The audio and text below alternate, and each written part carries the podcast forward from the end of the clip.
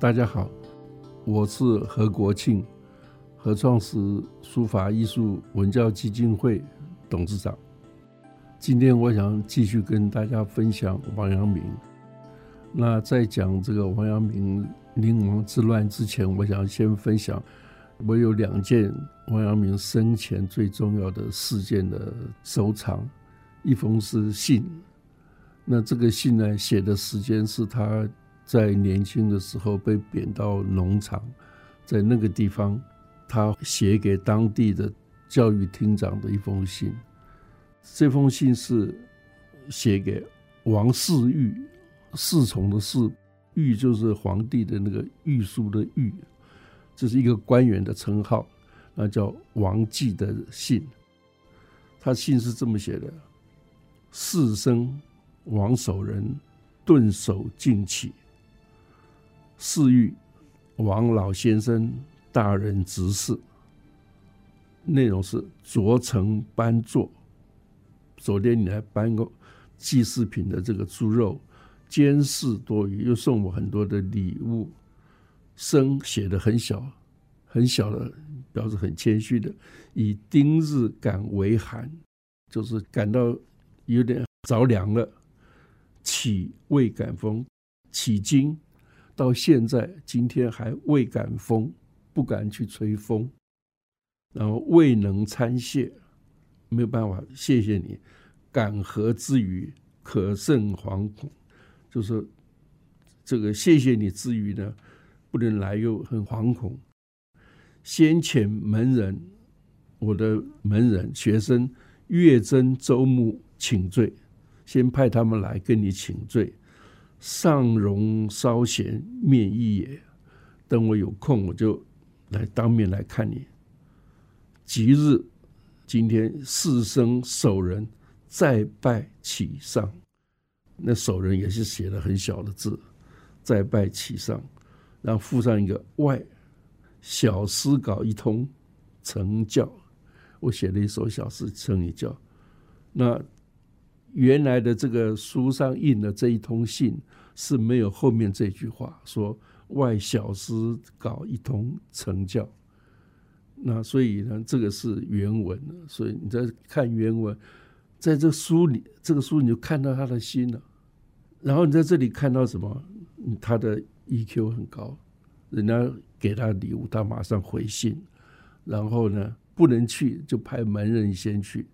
然后我再去查这两个人到底是谁的时候，才查到他们是在贵阳的人。然后他们这两个都考上举人。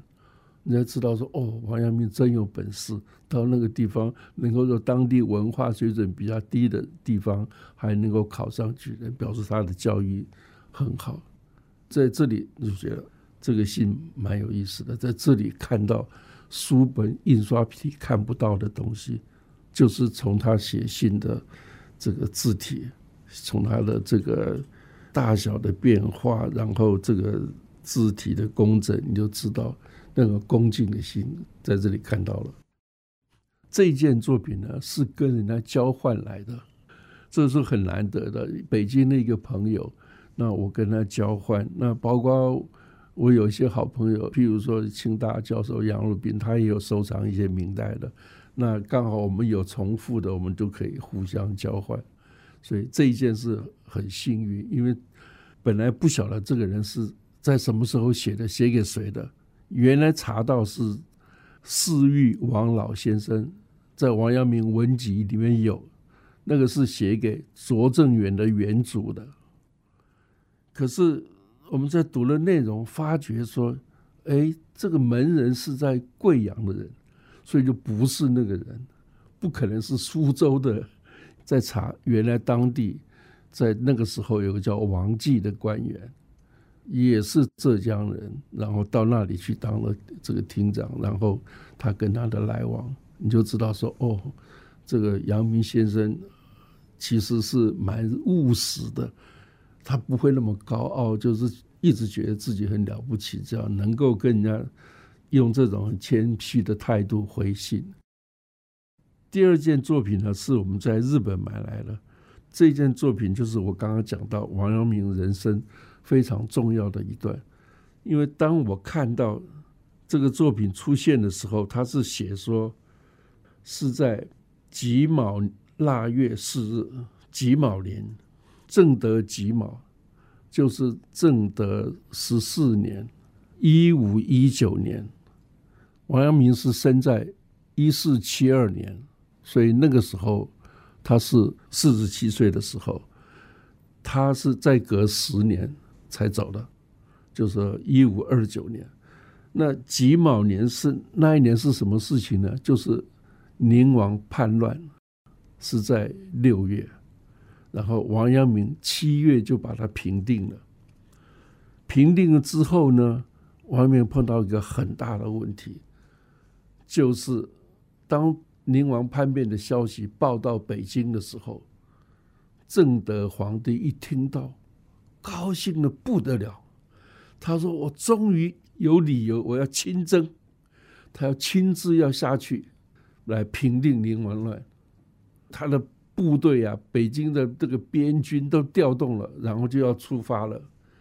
那王阳明知道了，就赶快立马快信送到。”这个朝廷，结果他在刚出门到通州就被接到了。王阳明说：“宁王已经抓到了，皇帝不必来了。”那大家也都劝皇帝：“这不用去，人已经抓到了。”那正德皇帝气得要命，因为他为了要出去打仗，你想到当时他想要离开学后代的康熙、乾隆去下江南，可是大臣一百多个在皇宫跪着说。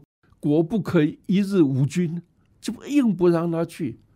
他火大了，找那个太监杖责，还有一些人杖死。可以说大臣就是不去，就打到最后，皇帝自己吓到了，说这些读书人，这些真是惹不起，就去不了了。后来有一次偷偷的，他要出这个长城，去打那个那个蒙古的小王子。那时候小王子在叛变。可他要出长城的时候，那个官员呢不开门。他说：“我是皇帝。”他说：“我没有接到这个朝廷的这个公文，他不能开门。”火大了，气死了。因为那个守城的那个人，当然他是当时这个朝廷非常重要的，就是说坚持你没有通过这个大臣的文书，你不可以开门，就他只好退回来。就后来，他就把那个人调到别的地方去，然后呢，趁着他不在的时候，就溜出去了，然后带了十万个部队，那真的跟蒙古人打了一场，对方有五万人，他自己封自己做天下兵马大元帅，他是将军，叫朱寿，给自己取个名字叫朱寿，所以他非常喜欢打仗，而且那一仗打了，他是打赢的，他还亲自有下场。故意把它弱化，哪里有可能的事情嘛？那所以你就知道正德皇帝的个性，他有他的这个祖先明成祖那种基因，想要去打仗。这个宣宗也是很会打仗的这样的一个基因，所以当他终于有这个机会去的时候，他就一定要下去。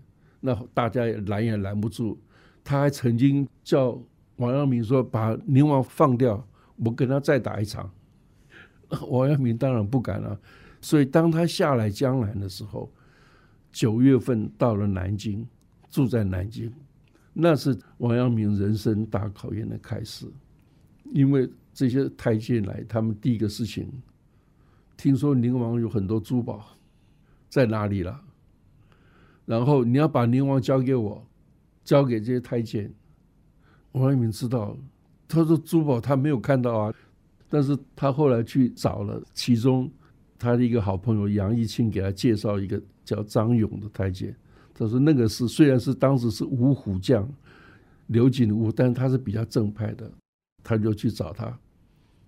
那个张勇跟着皇帝下来，听到王阳明要找他，不见，结果王阳明怎么办呢？在那个营门口大叫。我是为了你什么什么，这个这个宁王的事情，评论了要要跟你报告什么？哇，最后才见了，见了之后，他第一个就说我要把宁王交给你。他说我在宁王收到很多当时朝廷内正德皇帝的大臣跟宁王通讯的这些信件。那个宁王敢叛变，是因为大臣里面太多人都是太监收买了。我有这个名单，你也在里面，那一些太监就不敢再逼下去了。但他说他干脆后面就烧掉，所以他处理事情很圆融，太监就要不到好处，就火大，说好我要逼你的老百姓反，就带着军队驻扎在江西，江西刚刚才打完战呢，你把军队都驻在那个南昌，那怎么办？那这个这些人，你像北京来的军人，尤其看这个地方啊，欺负老百姓，一定会乱嘛。乱的，他就说王阳明你是这个制造祸乱根源，然后说其实你抓宁王是你是跟宁王是勾结的，只是因为事情暴露了，所以你才提前着手。其实你们原来是同党的，所以他好几次是差一点死掉，所以那个是对他来讲是人生的大考验。可是他处理这边军就很有办法，他先把年轻人城市里面年轻人先。叫你们都去去乡下住，因为年轻人容易冲动嘛。然后第二个要大家对这些军人都很好，北京来这些老老油子，他们要要对他好。让王阳明自己又去嘘寒问暖的，生病就给你看医生，就什么照顾的很好，让大家都觉得哎，这个这个人还不错啊。这样子才慢慢停下来。然后到了腊月的时候，他就叫大家我们来纪念这些阵亡的。哇，到处都是白饭啊、祭奠啊、哀嚎啊。那这些老兵也觉得，哎呀，腊月快到了，他们也想家。最后就说要回去了。回去之前还考王阳明一下，他说：“你平乱不是你的真本事，不然你表演给我看。”那个墙上老远城墙挂了一个铜牌板子啊，要往外面射给他们看。他毫不考虑拿起来，连射三箭，全部中红红心。这个他们就服了，后来就。撤军，这个过程，我觉得比您处理这个政治问题是比那个还严重，所以我觉得哇，这个太不简单，所以这个作品非买不可。